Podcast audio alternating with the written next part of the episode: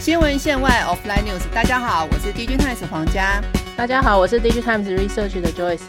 这几年我们在科技产业啊，最常听到就是量子技术、量子科技、量子运算、量子电脑。量子这两个字啊，真的是相当火红。之前我们有听到某大科技公司发表了一个，他们利用量子的技术呢，他声称就是他把需要花费很多年的那个资料运算啊，利用量子技术，他就能在短短的。几分钟内就把资料运算完毕，哇！听起来这真的是太神奇了，难怪呢。现在世界各国都想要投入量子科技来取得领先的商机。那我们今天就要来聊聊这个话题哦。首先，我也很好奇啊，为什么我们会需要量子运算呢？啊，其实这个可以。就是可以先跟大家解释一下哦，因为其实摩摩尔定律大家都很熟悉嘛，它的意思就是说每隔两年电脑运算的效能呢，它都可以增加一倍。那可是呢，电晶体不可能无无极限的缩小嘛，所以它其实已经快到到达一个极限。即便我们现在已经有很先进的这个封装技术跟这个制制程，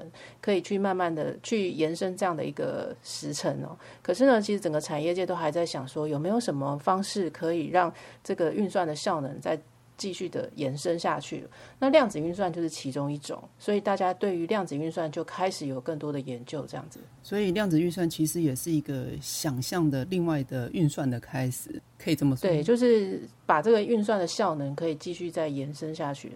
我们再来谈一看，谈一下什么是量子运算，它跟我们现在所熟悉的就是我们现在人手一机的 NB 电脑运算，它有什么不一样呢？这个我们可以先来聊一下，就是量子运算。其实量子运算呢，它其实是基于量子力学，这听起来就很玄，对不对？超玄。对对。可是它跟传统的这些电脑运算，它最大的不同就是它的资料的储存跟运算的多元性比较不一样。嗯。可以可以先来解释一下，我们先先来复习一下什么是传统的电脑运算哦。它其实我们现在在这个传统的电脑运算里面啊，它不管是什么样的资料形态，它存到。这个晶片就是电脑运算的最基本的单元，就是零跟一。其实大家可以把它想象，它就是一个电一个电源的开关，它的状态就是零跟一而已。可是呢，它这个就是我们熟悉的呃传统的电脑运算。那我们可能在一些文献或者是媒体上面会读到，就是古典运算或是经典运算，其实指的都是同一件事情。量子运算又有点不太一样，它最基本的单位呢叫做量子位元。它它其实它也是介在零跟一之间的这些所有的状态呢，它都可以当做是一个呃，可以代表不同的资讯那可以去想象一下，就是传统的这个收音机里面啊，我们不是会有个音量的旋钮吗？它可以转到底就是最大声，转到最另外一边就是最小声。它其实中间有各种不同的状态可以存在，那它每一个状态都可以代表一个资讯。那另外还有一个就是大家可能也会听过，就是量子叠加啊，量子纠缠，其实它都可以让这个处在不同的物物理空间的这些量子位元，它中间还会有一些关联性。其实这个中间的关联性也可以代表是不同的资讯，所以就可以大家就可以想象，就是说其实它可以去代表在这个量子的世界里面，它可以用各种不同的方式去表示这个资讯。可以这么解释，就是说，在同样的一个物理空间里面呢，传统的电脑运算只能够代表零跟一，可是，在量子这边，它就可以代表各种不同的资讯。那这样子，在同样的运算的周期里面呢，它也可以算更多的资讯量。所以，这也就达到说，量子运算里面可以可以比传统的运算里面达到更高速运算的一个目的。那用这种方式所做出来的处理器，我们就可以叫它叫做量子电脑。那大家可能会问说，它到底有多快哦？其实一开始的时候，黄家有讲到，就像之前 Google 它在二零一九年的时候，它有一个发表一个研究的成果，就是一套五十四位元的量子量子位元的这个量子电脑呢，它在两百秒以内就可以算当时哦，二零一九年那时候最快的超级电脑，它一万年才算得出来的任务，所以它在两百秒之内就可以算完了。一万年，真是不可思议的时间！一万年，对对，在量子电脑的运算下，只需要两百秒内就可以执行完毕。哇，这个速度真的是非常的快。那它真的、真的、真的这么的快，会取代我们现在用的传统电脑的运算吗？嗯，其实量子电脑，就我们先说结论，量子电脑不会取代我们现在的传统的电脑运算。它可以把它想象成，它就是我们传统电脑。算运算能力的一个延伸，它可以把它就是跟我们的现在目前的传统电脑里面做不到的事情，我们就把它交给量子电脑去做。大家也可能会想到，就是说，到底量子运算，既然它听起来它的超级强项就是高速运算嘛，那大家如果在我们现阶段来想象，我们现在到底有什么样的任务是需要高速运算来执行？大家可能都会想到，就是人工智慧的发展。对，因为它需要在训练模型啊，或者是在做的。推论的时候，后面在执行的时候，其实常常都会需要这种很高速的运算去训练这个模型。所以，其实大家也可以想象，就是说，目前量子运算里面，它第一波会拿来做应用的，可能就会去去强化，就是目前在人工智慧应用的一个发展。再再仔细进一步去想，就是说，早期啊，我们在做人工智慧研究的时候，或是在发展的时候，以前 CPU 就可以用了。那后来呢？有 GPU 出来的时候，会发现 GPU 可以让这个高速运算变得更快、更容易、更更节省它的一个运算的这个时间。那如果 GPU 已经到极限的时候怎么办呢？现在大家就是可以把它想，下一步就可以把这个复杂的运算交给量子运算去做，所以就可以想成它就是在下一步，就是 GPU 的下一步，可能就是可以把它想成是量子运算。也可以这么说，就是如果在这个整个机器学习或是人人工智慧的发展里面呢，在原本的这些既有的模式里面，它还是用 GPU、CPU 跟加上这些加速器去做执行。那其中里面有一部分可能非常耗时，然后又非常复杂的运算的这个小小的任务，这个重要的任务，它就把它切出来，去交给量子运算去做。做完了以后呢，再把这个结果。在它回去跟我们原本的这个传统运算里面做整合，整合完之后就可以去完成一个共同去完成一个 AI 的应用的一个任务。这个就是目前在整个如何把传统电脑运算跟量子运算做整合的一个应用的一个例子哦。哎，我觉得这个很有趣，这有点像说我们上餐厅吃饭哈，就是。我家去，我们上餐厅吃饭，通常我们在家里做一道很复杂的菜，可能要花费我们可能从材料准备到最后上菜，可能花两三个小时，甚至四五个小时都有可能。可是我们去餐厅吃饭，我们只要点菜到出餐，可能十到二十分钟就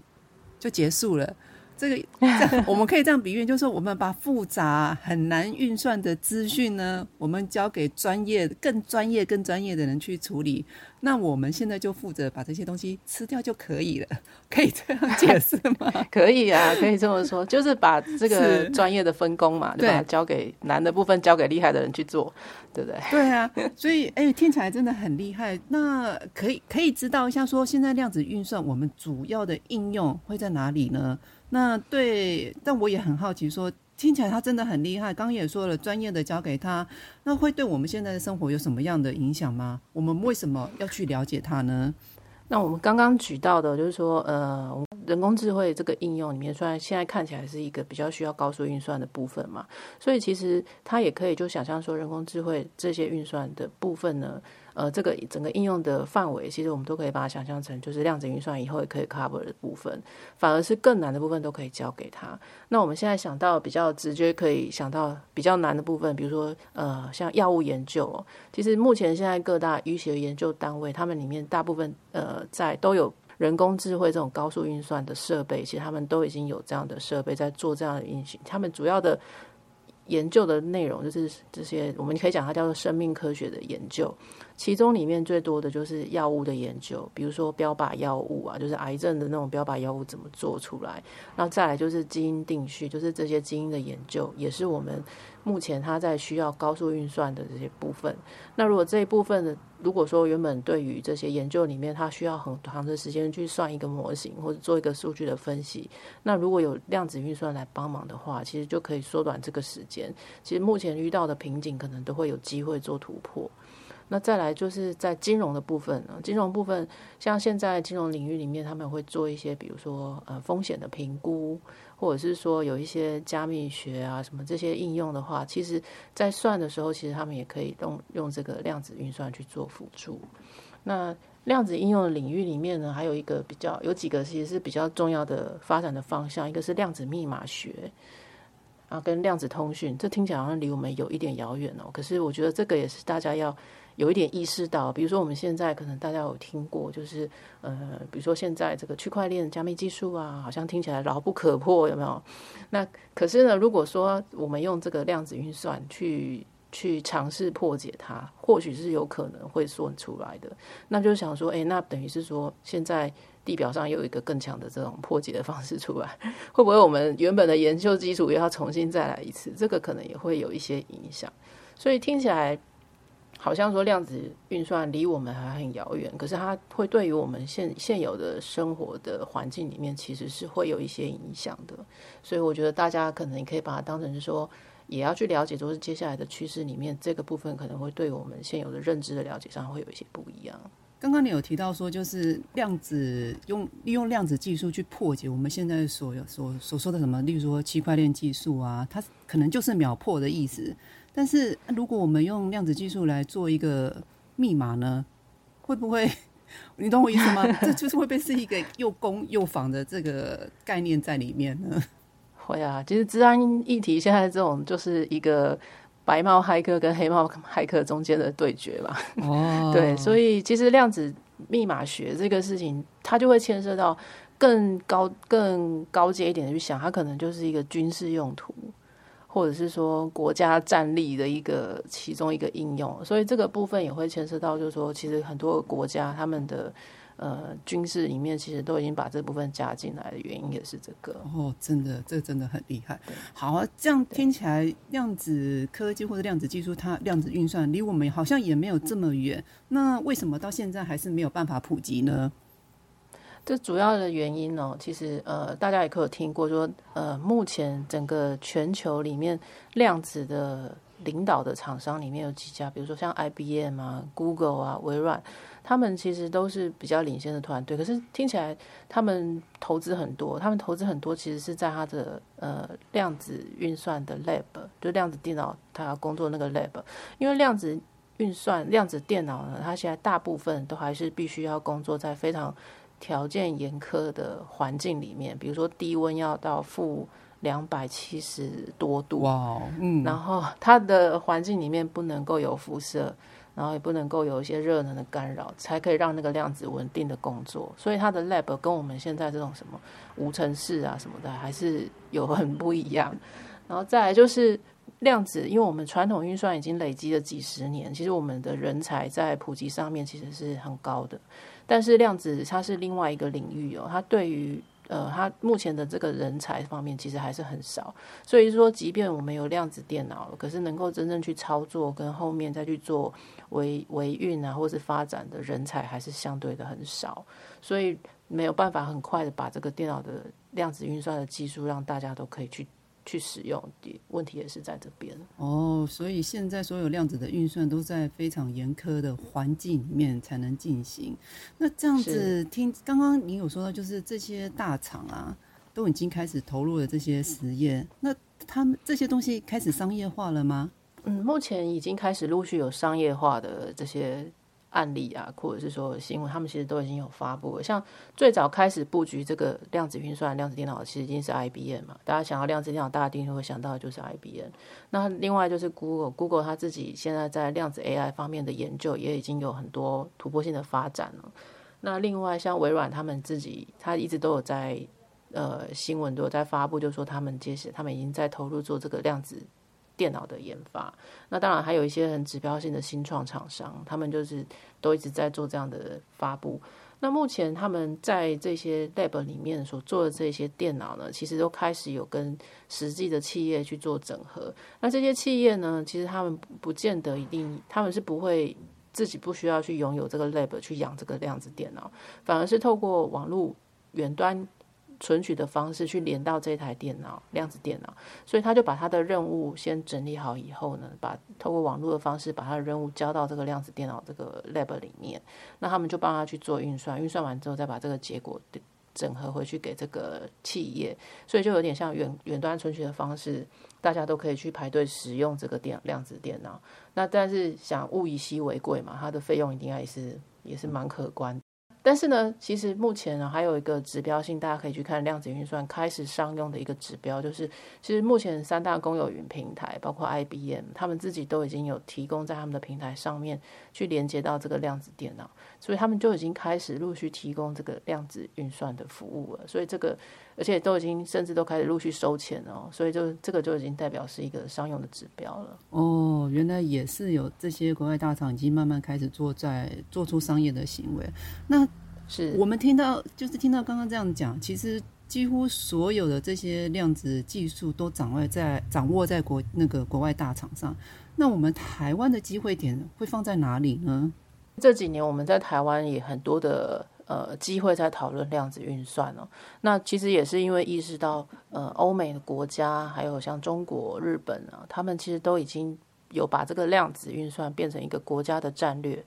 国家科技战略里面，就是他们的白皮书里面都把量子运算加进去。这个其实我们也可以像我们刚刚提到，就是量子运算里面有个很重要的分支，就是量子密码学或是量子通讯。这个跟国家基础建设、跟军事相关，都有很重要的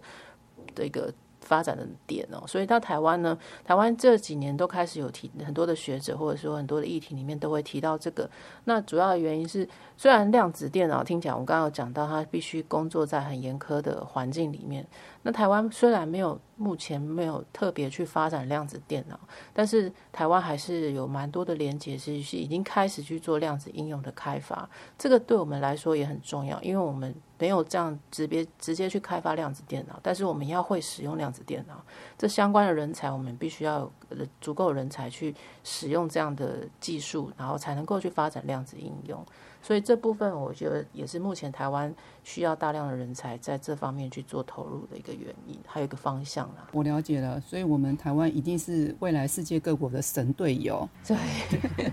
好，我从今天的这个对谈中呢，对量子技术有了初步的了解。那量子对我来说好像也没有这么陌生，也没有这么遥不可及了。对，应该是哈，因为我想说，